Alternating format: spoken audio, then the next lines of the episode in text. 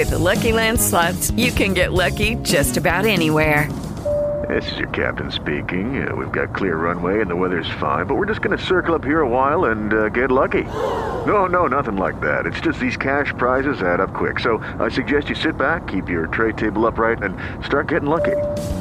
Play for free at LuckyLandSlots.com. Are you feeling lucky? No purchase necessary. Void where prohibited by law. 18 plus terms and conditions apply. See website for details.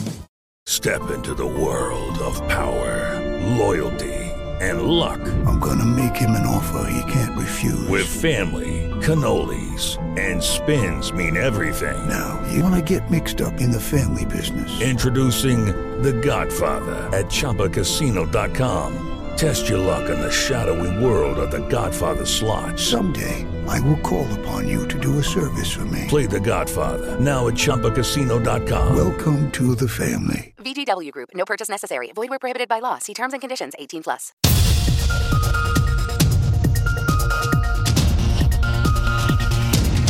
Noticiarios Pulso. Noticiarios Pulso. Independencia editorial y pluralidad desde la radio pública. Radio pública. Información que gira en torno al mundo. A nuestro mundo. Nuestro mundo. Muy buenos días, bienvenidas, bienvenidos a este primer eh, servicio informativo de los noticiarios Pulso en este miércoles, el 9 de agosto de 2023. Ombliguito de semana, Francisco Muñoz, ¿cómo estás? Muy bien, Alexia Cervantes, con un gusto de saludarte a ti y a las audiencias que nos acompañan para escuchar lo más relevante que está ocurriendo informativamente en México y en el mundo. Chihuahua se convierte en la primera entidad en recurrir a la Suprema Corte de Justicia de la Nación para impugnar la distribución de los libros de texto. La Secretaría de Educación Pública afirma que no hay ningún impedimento jurídico para continuar con la distribución de estos materiales educativos, de los cuales asegura más de 100 millones ya han llegado a los almacenes estatales y regionales. Baja la inflación en México, de acuerdo con el INEGI. En julio pasado la inflación marcó un nuevo mínimo de 4.79%, el menor porcentaje de los últimos 28 meses. Continúa la carrera electoral rumbo al 2024. Los cuatro aspirantes de Morena se mantienen en gira y según el último reporte son Ricardo Monreal y Claudia Sheinbaum los que más recursos han gastado afirma el Frente Amplio por México que su proceso interno fue exitoso y rechaza que hayan dados cargados para algún aspirante. Hoy se presenta la lista de quienes avanzan a la siguiente fase expresa el alto comisionado de Naciones Unidas para los Refugiados su preocupación por la situación humanitaria de los refugiados inmigrantes que llegan a México, especialmente en la frontera norte donde la capacidad para recibir y brindar asistencia ha sido superada durante meses. En el ámbito internacional, la Suprema Corte de Justicia de Estados Unidos reactivó las restricciones impuestas por el gobierno federal contra las armas de fuego de fabricación casera. Eris, una nueva subvariante del COVID, causa alarma en la Organización Mundial de la Salud eh, luego del incremento de hospitalizaciones en Estados Unidos e Inglaterra durante las últimas semanas. Este organismo aclara que no hay muertes todavía por esta nueva cepa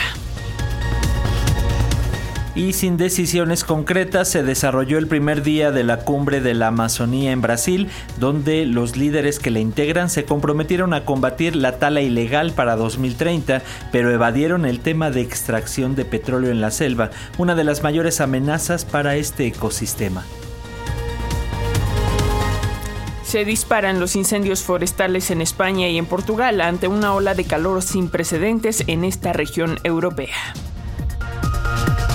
La Junta Militar de Níger rechazó el último intento diplomático de reinstalar al presidente derrocado Mohamed Basum al rechazar una visita de representantes del bloque regional de África Occidental, la Unión Africana y las Naciones Unidas.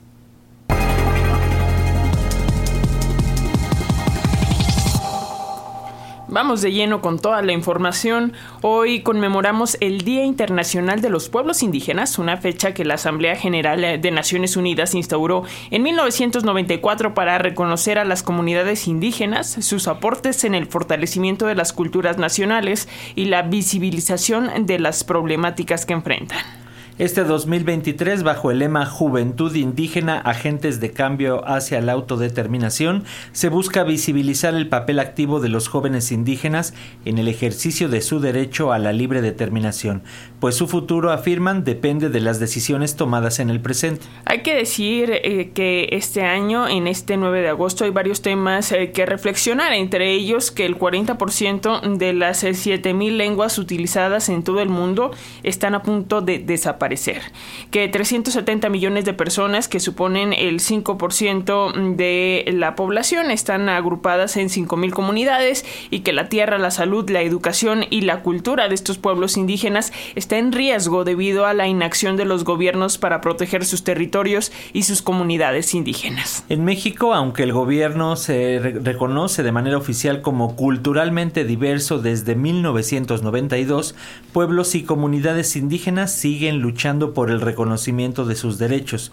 Muestra de ello es la resolución de un juez en Oaxaca que otorgó un amparo a la comunidad triqui de Tierra Blanca Copala que ordena a los gobiernos federal y estatal a elaborar un plan de justicia para los 143 familias desplazadas desde hace casi tres años. Un juez federal otorgó un amparo a las 143 familias triquis desplazadas de Tierra Blanca a Copala, Oaxaca, y ordenó al Estado mexicano garantizar su retorno seguro a través de la elaboración de un plan de soluciones concretas, señaló el colectivo de personas víctimas de desplazamiento forzado en Oaxaca. En conferencia de prensa, sus representantes exigieron a los gobiernos de la entidad y federal que detengan cuanto antes la violencia en la región y se castigue a los responsables dado que a través de estas acciones se ha impedido que los desplazados regresen a su lugar de origen. Criticaron la complacencia del gobierno estatal con el MUD, que cogobierna Oaxaca, aseguró el representante del Movimiento de Unificación y Lucha Triqui Independiente, Horacio Santiago, quien precisó que el plazo para impugnar el amparo vence el 10 de agosto y si el gobierno federal lo hace, quedará en claro que no tiene interés en atender esta problemática que desafortunadamente se repite en otros estados del país. Sí sería importante mencionar que hacemos votos y le exigimos al gobierno mexicano que pues no se genere la impugnación de este instrumento y por lo contrario, estaríamos exigiendo que a la brevedad posible se comience a implementar los mecanismos necesarios para que podamos concretar el retorno de las familias desplazadas de Tierra Blanca Copala. Para Pulso de Radioeducación, Martín Marcos Velasco y el director general de materiales educativos de la Secretaría de Educación Pública, Max Arriaga, dijo que la cantidad de errores que tienen los libros de texto gratuitos para el ciclo escolar 2023-2024 no superan los 20, lo que representa un porcentaje muy bajo en relación con el total de páginas. El, eh, libro Nuestra familia tiene 20.576 hojas y yo eh, y los errores que alcanzo a distinguir que ponen en las redes sociales, las áreas de oportunidad, eh, dijo, no suman más de 20. Y estoy siendo muy generoso, muy, muy generoso. Esto comentó el funcionario en conferencia de prensa vespertina desde Palacio Nacional, convocada para explicar los criterios para elaborar estos materiales educativos. Por su parte, la titular de la SEP, Leticia Ramírez, informó que a fin de que se conozca el contenido de los textos que llegarán a poco más de 24 millones de alumnos de educación básica, ya se hicieron públicas las versiones digitales de la familia completa de los libros de texto de primaria y ya pueden consultarse en la siguiente liga libros.conalitech.gov.mx. Los libros de texto gratuitos que se entregarán para el próximo ciclo escolar forman parte de un proyecto humanista y científico. Fueron elaborados con una visión de integración y articulación del aprendizaje que reciben los alumnos. Así lo afirmaron funcionarios federales en la primera conferencia de prensa que se realiza para explicar el contenido de los libros de texto. La titular de la Secretaría de Educación Pública, Leticia Ramírez, señaló que estos libros de texto son el resultado de un proceso que inició con la reforma reforma educativa que se llevó a cabo en este sexenio. Ramírez Amaya señaló que confía en que el próximo ciclo escolar inicie con los libros de texto en todo el país. Esperemos un poco. Lo que les puedo decir es que nosotros, desde la Secretaría de Educación Pública, tenemos una permanente y constante comunicación muy respetuosa, muy afable con todas y cada una de las autoridades educativas de los estados hay diálogo, hay respeto, hay muchas coincidencias en cuanto a que lo que necesitamos para el siguiente ciclo escolar en niñas, niños y adolescentes. Y todos coincidimos en que el próximo 28 de agosto empezarán las clases con libros de texto. En tanto, el director de materiales educativos de la SEP, Marx Arriaga, afirmó que con estos libros, que son el resultado del trabajo de miles de maestros y especialistas, se acabó el negocio de las editoriales que solo veían a estos textos como un negocio. Arriaga agregó que los errores que se puedan encontrar en los libros de texto son mínimos. Hoy le damos ese giro de tuerca al libro de texto, lo regresamos a los años dorados, donde ya no es un negocio, ya no, ya no está en las manos de cuatro editoriales, ya no es la presa de la CANIEM, sino ahora es el tesoro de la Secretaría de Educación Pública y la herramienta, una de las herramientas principales que va a tener el magisterio para la reivindicación de su labor. Para Pulso, Radio Educación, Sosimo Díaz. Y luego de que Jalisco, Chihuahua, Coahuila y Yucatán han anunciado su negativa a distribuir los nuevos libros de texto gratuitos proporcionados por la Secretaría de Educación Pública, el presidente Andrés Manuel López Obrador dijo que esta postura podría constituir una acción inconstitucional. Además acusó que algunos de los mandatarios actúan de forma sectaria y politiquera. López Obrador subrayó que los estados que se oponen a los libros están bajo el liderazgo de partidos conservadores acompañados por organizaciones y medios de comunicación de derecho. En tanto, el gobierno de Chihuahua se convirtió en la primera entidad del país que llevó el caso de los libros de texto a la Suprema Corte de Justicia de la Nación, ya que se opone a su distribución. El gobierno chihuahuense impugna posibles violaciones a los procedimientos para la aprobación de los contenidos de los libros de texto gratuitos. Opinión y análisis de los hechos noticiosos. Una mirada diferente con Jorge Meléndez Preciado.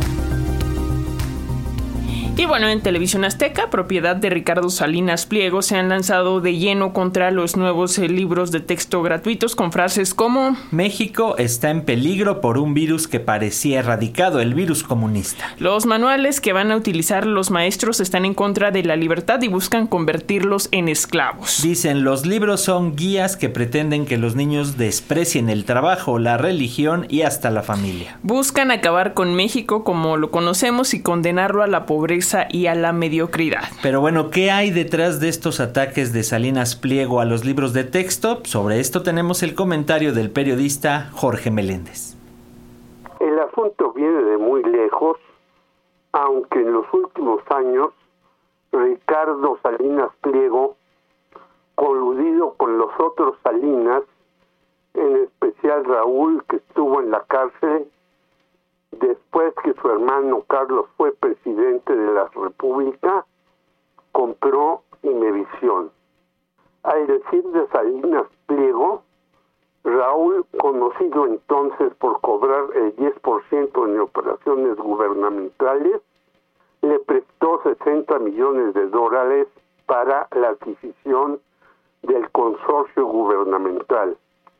Nunca más se supo qué ocurrió con ese dinero algo muy común en los negocios ilícitos.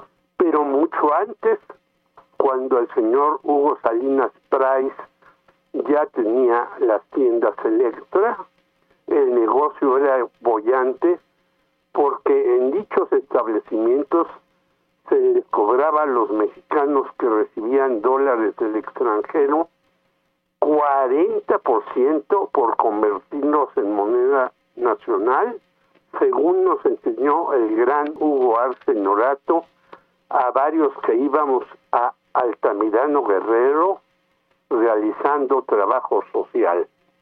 Claro, Electra vendía sus productos con abonos chiquitos, al decir de sus propietarios, aunque los artículos finalmente aumentaron su precio más de seis veces el valor inicial. Formado en esa dinastía que evadía impuestos siempre, Ricardo utilizó un medio concesionado donde la serie más popular continuó siendo Los Simpson, que Antonio Álvarez Lima adquirió en Estados Unidos, y el comentarista deportivo José Ramón Fernández, cuestionador de los negocios oscuros que se hacen en la patabola mexicana, la cual ya es cliente de la estadounidense, no obstante que la Yankee sea nueva en ese mercado. Salinas Pliego pidió la renuncia de Cuauhtémoc Cárdenas al asesinar la mafia de narcotraficantes al supuesto cómico y distribuidor de cocaína Paco Steinlein. Ha mantenido una barra de noticias donde sobresalen personajes ligados a las Fuerzas Armadas como Jorge Fernández Menéndez.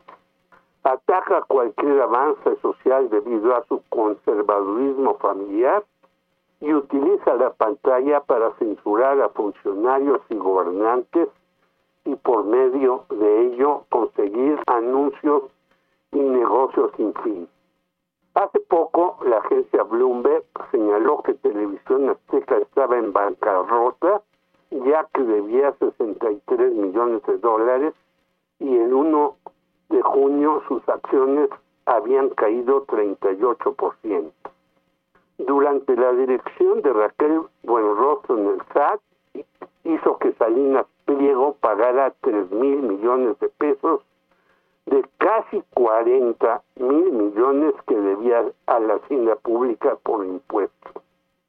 También la actual administración le quitó la concesión para que los adultos mayores cobraran sus apoyos en el Banco Azteca y ahora lo hagan en el de bienestar.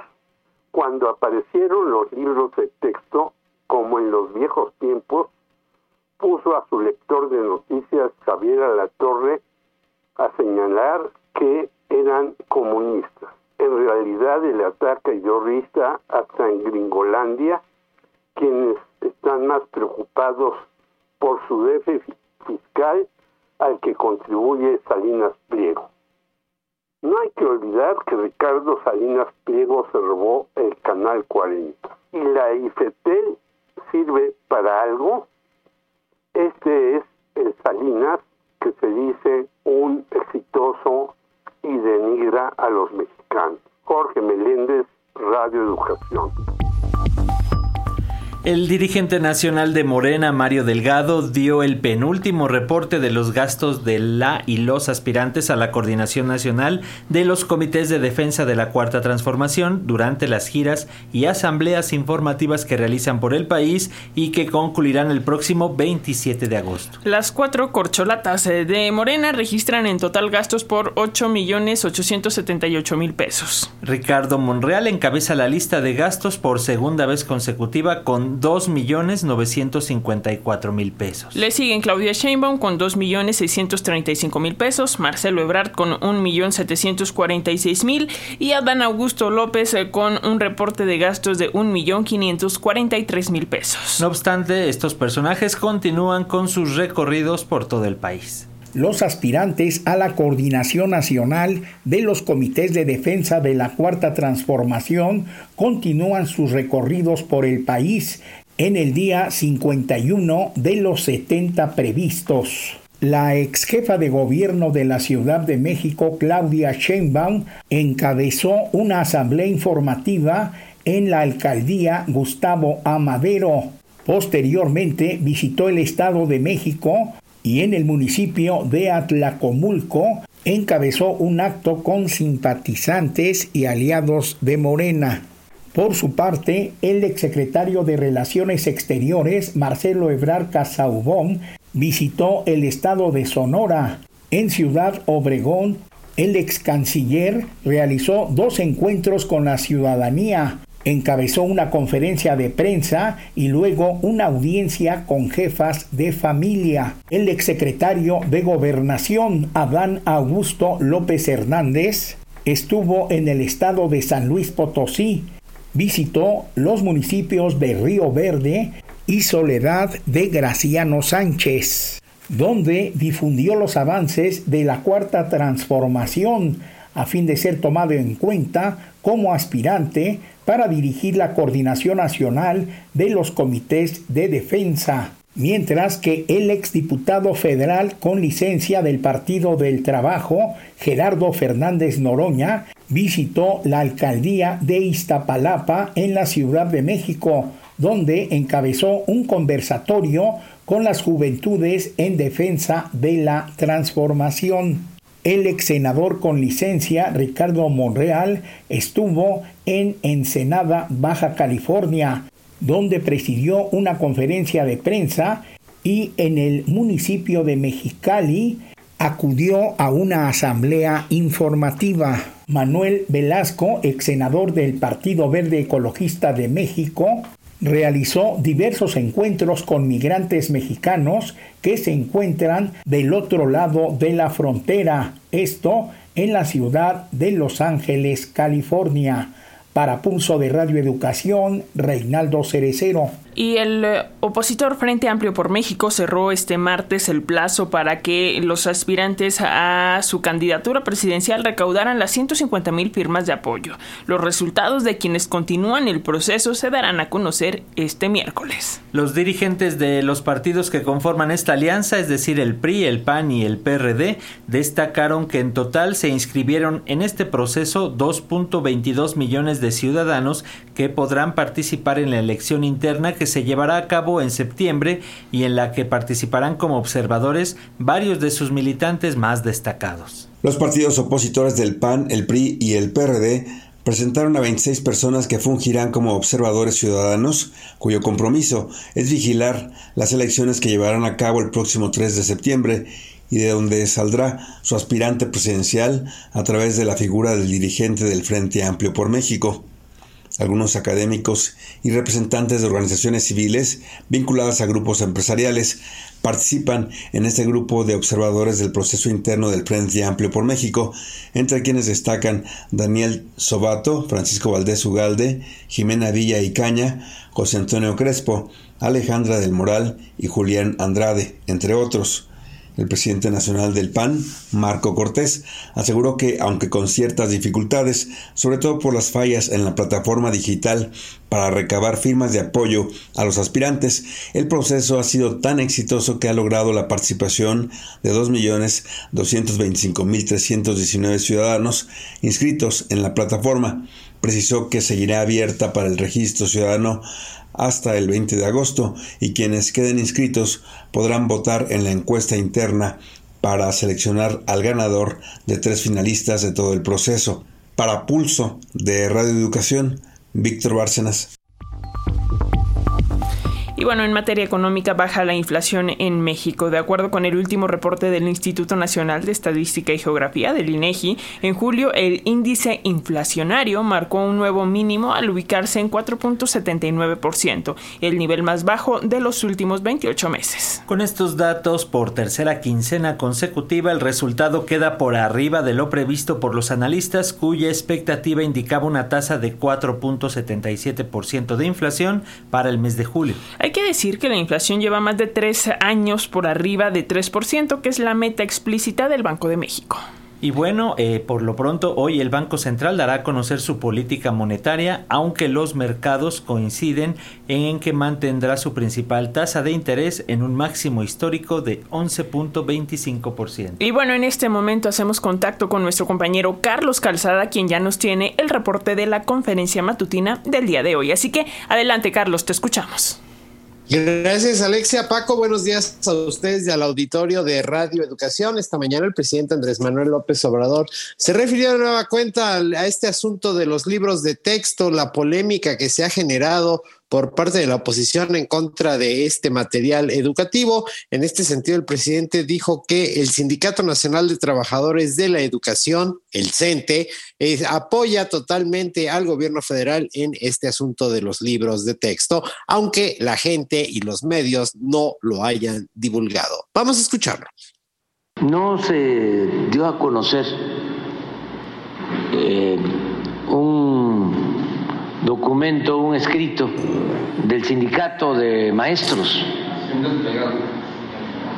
Pasó de noche, donde los maestros y su organización sindical apoyan los libros de texto.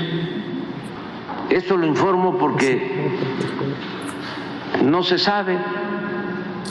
Les pregunto a los que me están escuchando, viendo, si se enteraron, y estoy seguro que el 99% de la población no se enteró.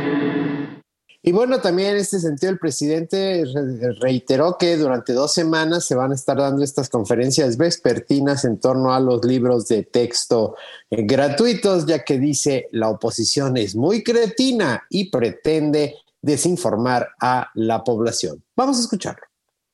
Van a continuar los eh, diálogos circulares sobre los libros de texto porque es muy interesante que se conozca libro por libro, que se conozcan los contenidos, que se vaya eh, poniendo al descubierto lo mentiroso, lo cretino que son los conservadores.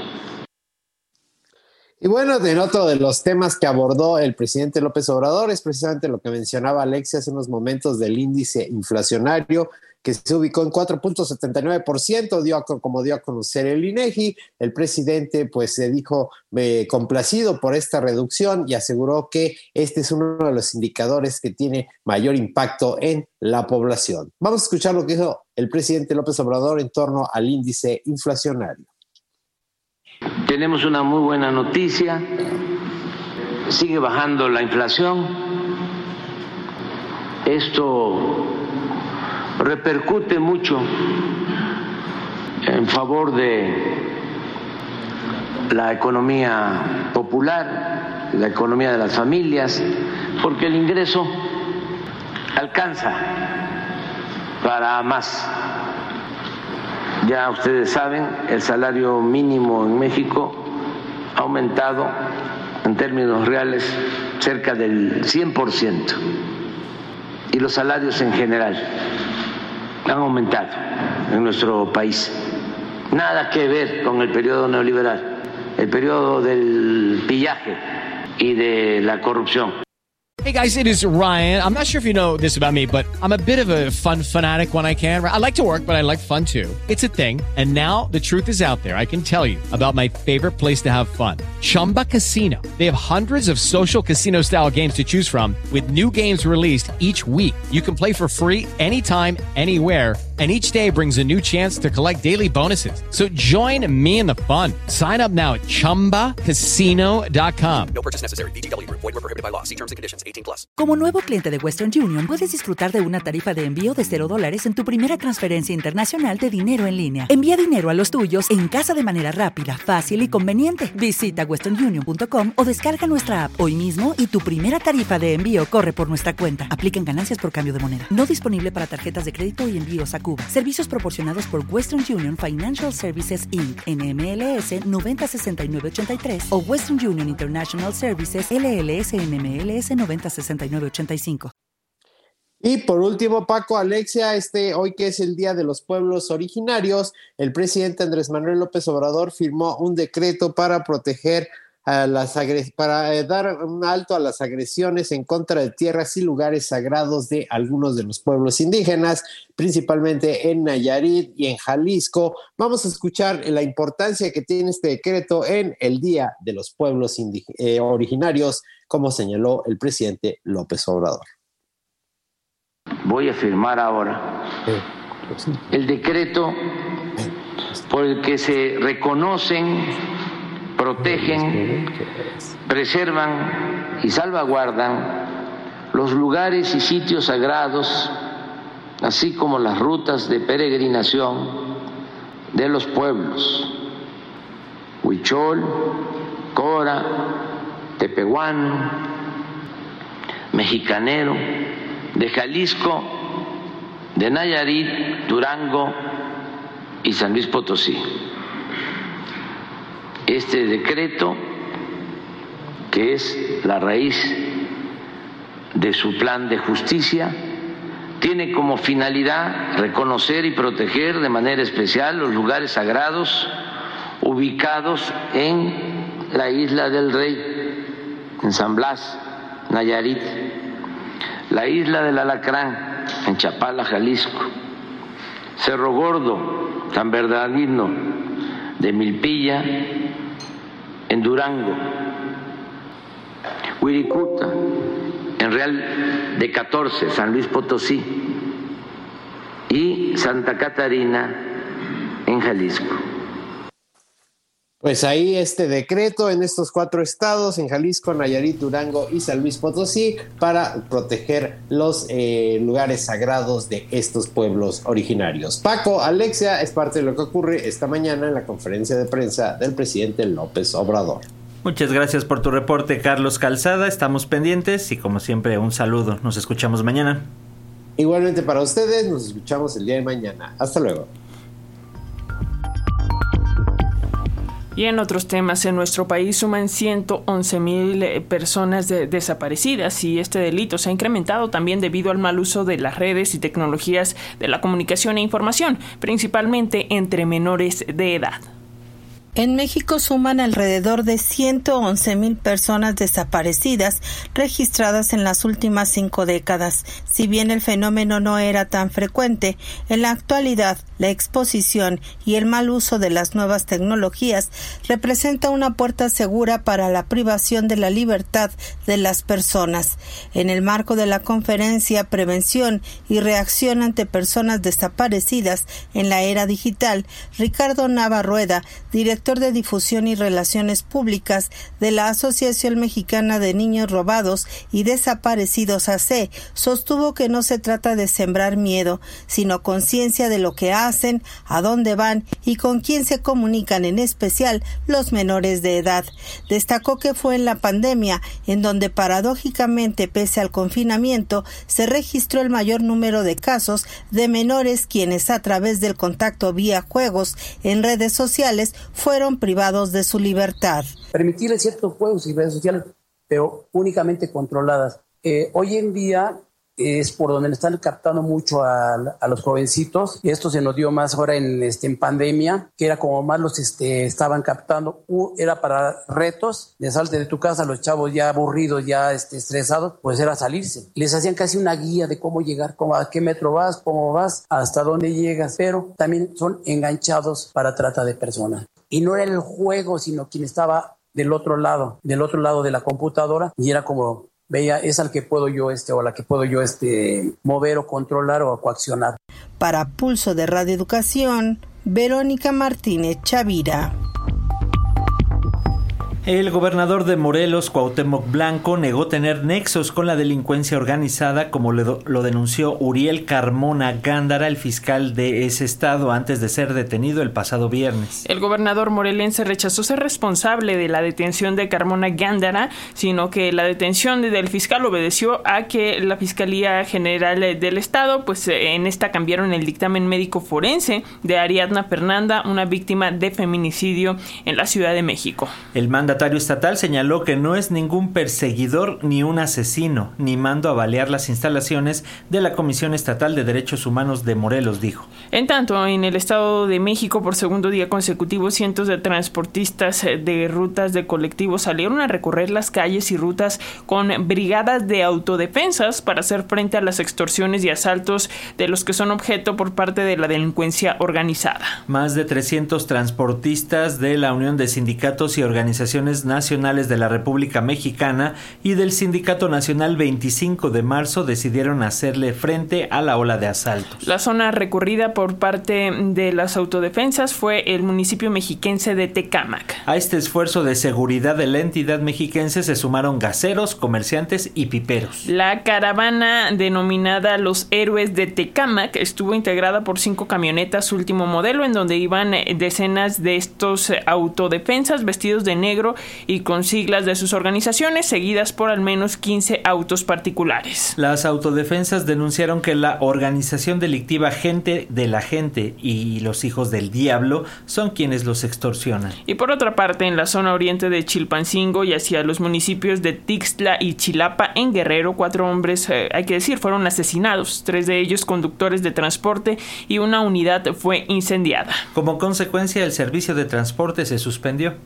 En tanto, en Guerrero también ediles y funcionarios públicos municipales del Ayuntamiento de Chilpancingo fueron citados por la Fiscalía General de la República para declarar por el caso que involucra a la alcaldesa Norma Utilia Hernández y su deslinde con grupos criminales. De acuerdo con el registro de homicidios dolosos de la Secretaría de Protección Ciudadana del 1 de diciembre de 2018 al 7 de agosto de 2023, las fiscalías estatales y federales han registrado 162.735 homicidios dolosos en México. Así lo detalla el reporte MX La Guerra en Números.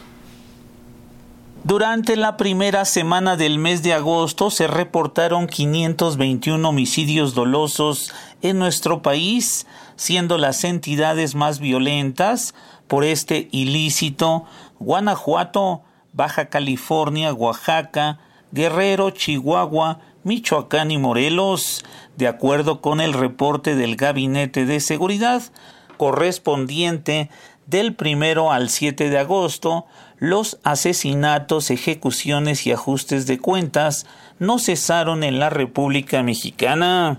Las cifras proporcionadas por la Secretaría de Seguridad y Protección Ciudadana indican que el fin de semana pasado fueron ultimadas 158 personas, principalmente en el estado de Guerrero.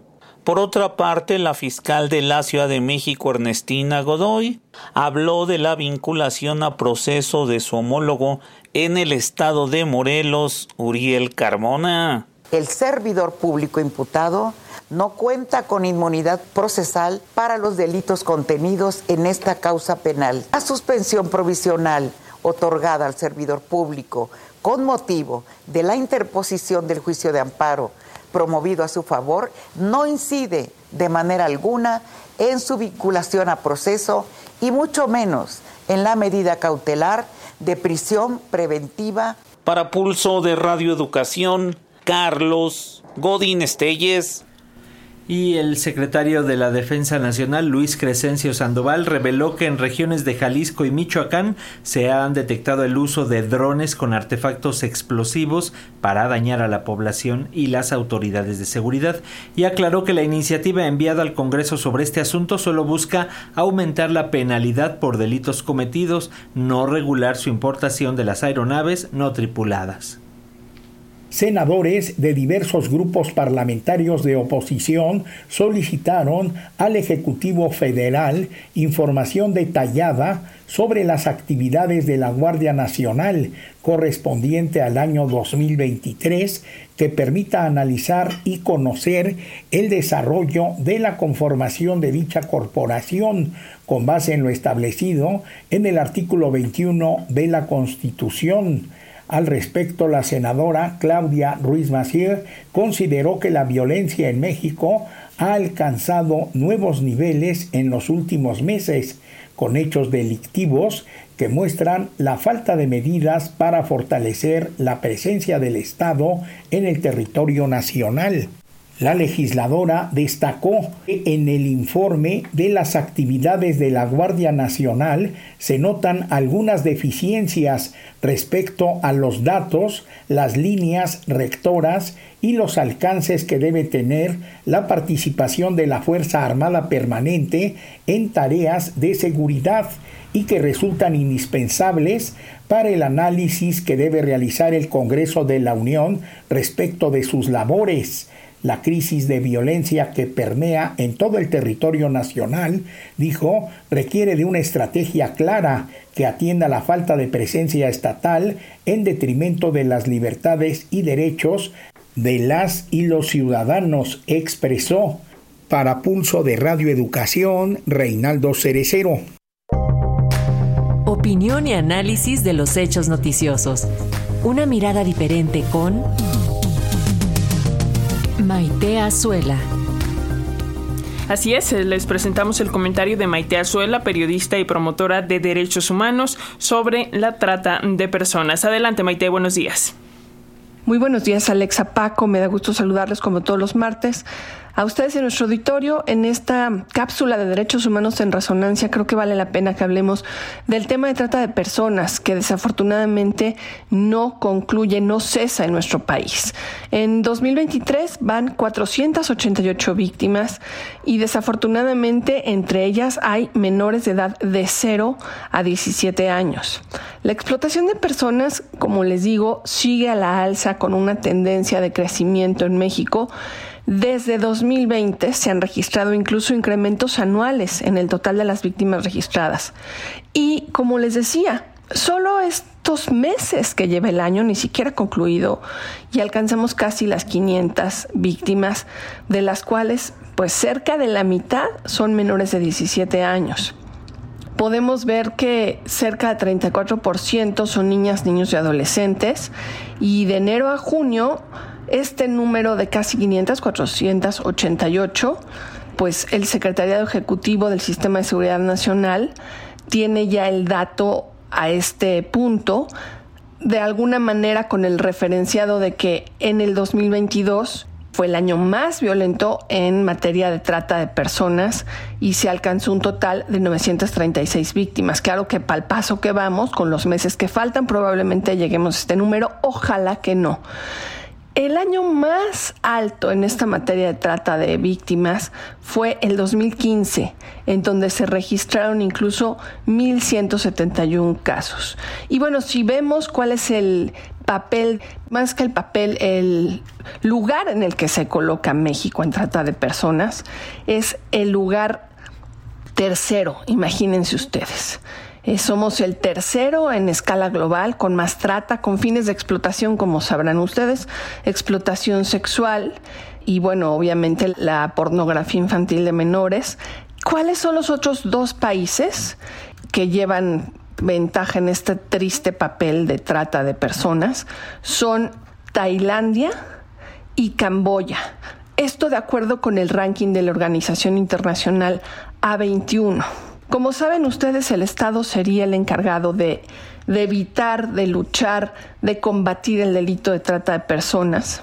Y bueno, pues de alguna manera hay tantos vacíos que son las organizaciones de la sociedad civil las que tienen que reaccionar y las que tienen que actuar, atender, rescatar, ofrecer espacios incluso de refugio para aquellas que son pues detenidas por el crimen organizado y utilizadas para explotación.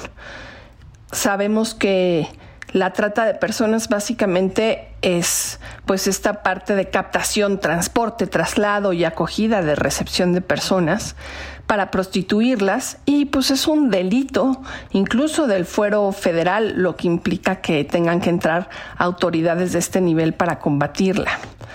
En esta ocasión creo que vale la pena que veamos cómo esto es un tema, una asignatura, como dicen, pendiente, porque pues justamente es en julio, a finales de julio, que se conmemora el Día Mundial contra la Trata de Personas, acaba de concluir este mes y pues estas conmemoraciones lo que hacen es ayudarnos a detenernos, a revisar cómo es compleja esta problemática, que es un fenómeno social indigno, duro de atravesar y sobre todo pues que tendríamos que evitar y reducir hasta las últimas consecuencias. Y mm, bueno, pues aquí un llamado a las autoridades para que nos den resultados de números que vayan a la inversa, que vayan reduciéndose en, trata de personas y sobre todo estar atentas de las, los niños y los adolescentes, que tengan información sobre cómo pueden protegerse de ser víctimas de este delito y tener claro que pues como sabemos para lo que se usan estas, eh, estas cooptaciones es pues tanto para trabajo sexual en México para el 50%, trabajos forzados 38%, el reclutamiento para actividades criminales que ha crecido muchísimo, sobre todo en la captación de menores de edad es el 6%, para tenerlos como mendigos, ¿no? Ustedes han visto también niñas y niños que están viviendo en las calles, este es el 1.5%. También existe la razón de trata de personas para el matrimonio forzoso, el 1%, y otro más que, bueno, pues supongo que no está plenamente identificado, le llaman formas mixtas en el 1%. También hay ventas de bebés y extracción de menores del 1%. Entonces, bueno, pues con estas cifras devastadoras concluyo la cápsula el día de hoy, esperando escucharnos el próximo martes. Durante la inauguración de la primera cumbre iberoamericana de medios públicos, la comisionada presidenta del INAI, Blanca Ibarra Cadena, destacó la necesidad de contar con una ciudadanía crítica e informada con el apoyo de este tipo de medios de comunicación. Los medios de comunicación públicos no solamente son guardianes de la verdad, sino también lo son de la democracia, afirmó la presidenta del Instituto Nacional de Transparencia, Blanca Lilia Ibarra Cadena, al participar en la inauguración de la primera cumbre iberoamericana de medios públicos organizada por la Asociación de Televisiones Educativas y Culturales Iberoamericanas, indicó que sin los medios públicos no sería posible una ciudadanía crítica e informada. Reconoció su labor como fuente de información veraz al generar contenidos que ayudan a mejorar la vida cotidiana, por contribuir a tomar mejores decisiones, promover los valores democráticos, pero sobre todo por su vocación social, que permite caminar hacia una sociedad más justa e igualitaria. Reconozco su labor como fuente de información veraz, por generar contenidos que ayuden a mejorar la vida cotidiana, por contribuir a tomar mejores decisiones, por promover los valores democráticos y, en suma, por su auténtica vocación social que nos permite caminar hacia una sociedad más justa e igualitaria. Y esos, esos objetivos son compartidos entre los medios de comunicación y el INAI, porque al final tenemos el mismo propósito, fortalecer la vida pública y los valores democráticos a partir de garantizar el conocimiento de información fidedigna y de calidad. Para Pulso de Radio Educación, Martín Marcos Velasco.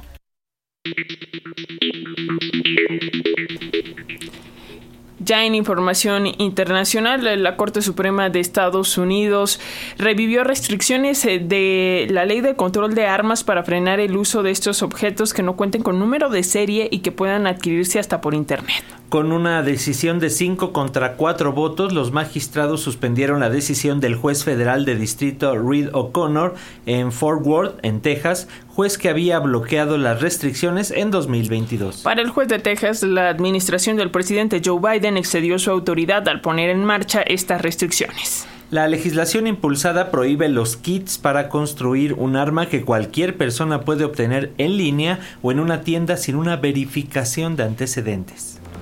Thank you. Una nueva variante del SARS-CoV-2 o del COVID está azotando al Reino Unido y a Estados Unidos. Se trata de la subvariante EG 5.1 apodada como EDIS y que se está propagando rápidamente en estas últimas semanas. Debido al aumento de hospitalizaciones, la Organización Mundial de la Salud agregó esta subvariante de COVID al monitoreo del virus. Esta subvariante fue detectada por primera vez en Asia el 3 de julio del presente año y se extendió a finales de este mes, predominando hacia el momento, hasta el momento en Inglaterra, Estados Unidos, Corea del Sur, China, Hong Kong y Japón. Por otro lado, la Organización Mundial de la Salud señaló que no se han presentado muertes por ERIS o que esta variante sea de gravedad. La justicia de Estados Unidos condenó a 45 años de cárcel al eh, capo colombiano Dairo Antonio Usuga David, alias eh, Otoniel, por eh, cada uno de los tres cargos de tráfico de drogas de los que se había declarado culpable, aunque los cumplirá simultáneamente. La jueza Dora Irizarry del Tribunal del Distrito Oeste de Nueva York impuso la pena que había pedido la Fiscalía, alegando de que este es sin duda uno de los casos más grave en términos de actividad de narcotráfico que ha instruido la Corte y rechazó las disculpas que pidió el condenado, que hizo un alegato a favor del fin del conflicto armado y una paz negociada allá en Colombia. Sin decisiones concretas se desarrolló el primer día de la cumbre de la Amazonía en Brasil, donde los líderes eh, que la integran firmaron la declaración de Belém en la cual eh, se comprometen a combatir la tala ilegal, pero no la extracción del petróleo en este ecosistema. Detalles con Radio Francia Internacional. La hoja de ruta es larga con sus 113 puntos, pero no tiene nada vinculante. Los ocho países firmantes de la cumbre amazónica prometen luchar contra la deforestación, pero sin establecer una meta conjunta. Solo Brasil y Colombia se han comprometido a acabar con la tala ilegal en 2030. Lo que abunda en la declaración son acuerdos para crear diversas alianzas y centros de cooperación para coordinar su combate contra la deforestación y reforzar la seguridad y la lucha contra la actividad ilícita. Pero el expectativa que más decepcionó fue el tema de los hidrocarburos, como lo mencionó el mandatario colombiano Gustavo Petro. Si la selva produce petróleo, pues está matando a la humanidad en un doble efecto, porque deja de ser selva, deja de ser esponja y al mismo tiempo emite CO2. No, que es que el aparato, aparato, económico, que es que el desarrollo nacional, que es que es el negacionismo, aplazando las decisiones. ¿Es posible mantener una línea política de ese nivel, es decir, apostarle a la muerte y destruir la vida? Ecuador, Brasil, Surinam y Guyana tienen industrias o proyectos petroleros en la Amazonía. El gobierno colombiano ya había invitado a Lula a liderar el fin de la extracción en el bioma. Este martes el canciller brasileño reconoció que cada país tiene su propio ritmo para alcanzar la descarbonización. Por otro lado, los incendios forestales en España y Portugal se dispararon ante una ola de calor sin precedentes en esa región europea. Los incendios forestales han dañado casi 64 mil hectáreas en España durante los siete primeros meses de este año, lo que supone la tercera cifra más alta de la última década. En la región de Odemira, en el sureste de Portugal, cerca de mil bomberos luchan contra un incendio forestal. Hasta el momento han ardido unas 7.000 hectáreas según las estimaciones de las autoridades. Como medida de precaución, más de 1.400 personas tuvieron que ser evacuadas de varios pueblos y un campamento el lunes hasta este martes. Portugal se ha visto afectado recientemente por altas temperaturas. En Santarém, a unos 80 kilómetros al noroeste de Lisboa, se batió el lunes el récord de máxima temperatura en lo que va de año, 46,4 grados. Por su parte, España vive su tercera ola de calor y lucha también contra varios incendios forestales. Una de las regiones afectadas por las llamas es Extremadura, donde en la provincia de Cáceres un incendio ha quemado unas 300 hectáreas. Y nada, y aquí estamos, hemos alojado a los, a los clientes en, una, en un hotel de Valencia de Alcántara y aquí estamos preocupados y con la angustia porque tenemos una masa forestal enorme, unos alcornoques centenarios y nos da mucha pena. Por los animales, tenemos vacas, y pues eso preocupa por ello. Estamos intentándolo reunirlas en sitios donde no arde, para eso, para estar más tranquilos de, del incendio. Que... La Agencia Estatal de Meteorología de España indicó que las temperaturas seguirán subiendo al menos hasta este viernes, con algunas zonas del sur de Andalucía alcanzando los 44 grados. La Junta Militar de Níger rechazó el último intento diplomático de reinstalar al presidente derrocado Mohamed Basum al impedir una visita de representantes del bloque regional de África Occidental, la Unión Africana y Naciones Unidas. Detalles con Euronews cada vez que hay un golpe de Estado, los que primero se benefician son sobre todo los, grupos armados y los grupos yihadistas. Al-Qaeda eh, del Magreb, que allí se llama Jainim, y el Estado Islámico del Sahel, que está muy presente en la región de, de los que más se ven beneficiados por esto, y también por la salida de Francia. Sobre todo Francia desde hace más o menos seis, siete meses muy activo en, en Níger ya no va a poder estarlo. Por lo tanto, ya la siguiente amenaza, la siguiente frontera para los grupos yihadistas es la sur De hecho, desde 2021 cada vez hay más atentados en el norte de Togo, en el norte de Benín. Por ahora el yihadismo se ha concentrado en las regiones fronterizas con Chad, la cuenca del lago Chad y con Burkina y Mali, pero Níger es un país enorme donde los grupos yihadistas pueden continuar extendiéndose, sobre todo ahora que las Fuerzas Armadas están a otra cosa, ¿no? Están protegiendo el Palacio Presidencial por una eventual fuerza militar de la CDA o que llegue para restaurar a Basum, reforzando el poder, ¿no? A, nivel de, de Niamey. Pues ahí está, escuchamos a Beatriz de León de la Universidad Francisco de Vitoria en entrevista con Radio Francia Internacional. Muchas gracias a las personas que se comunican como cada mañana a través de las redes sociales y de nuestro número de WhatsApp. Al maestro Ruiz, te gracias, Viviana Bautista, a Isidro Alejo Rodríguez. Gracias, profesora. Ya la Radio Cultural Comunitaria Indígena Eraxamani en Carapan, Michoacán. Dice saludos a las comunidades purépechas hoy por ser Día Internacional de las Poblaciones Indígenas. También un saludo a Paulus Canutus, a Juan Mercado, que se comunica con nosotros a través del eh, Facebook y también a XCBAL 1470 de AM Radio Becal. Gracias por seguirnos y por conectarse con Pulso. Cecilia Ramírez, un saludo y también a Lelí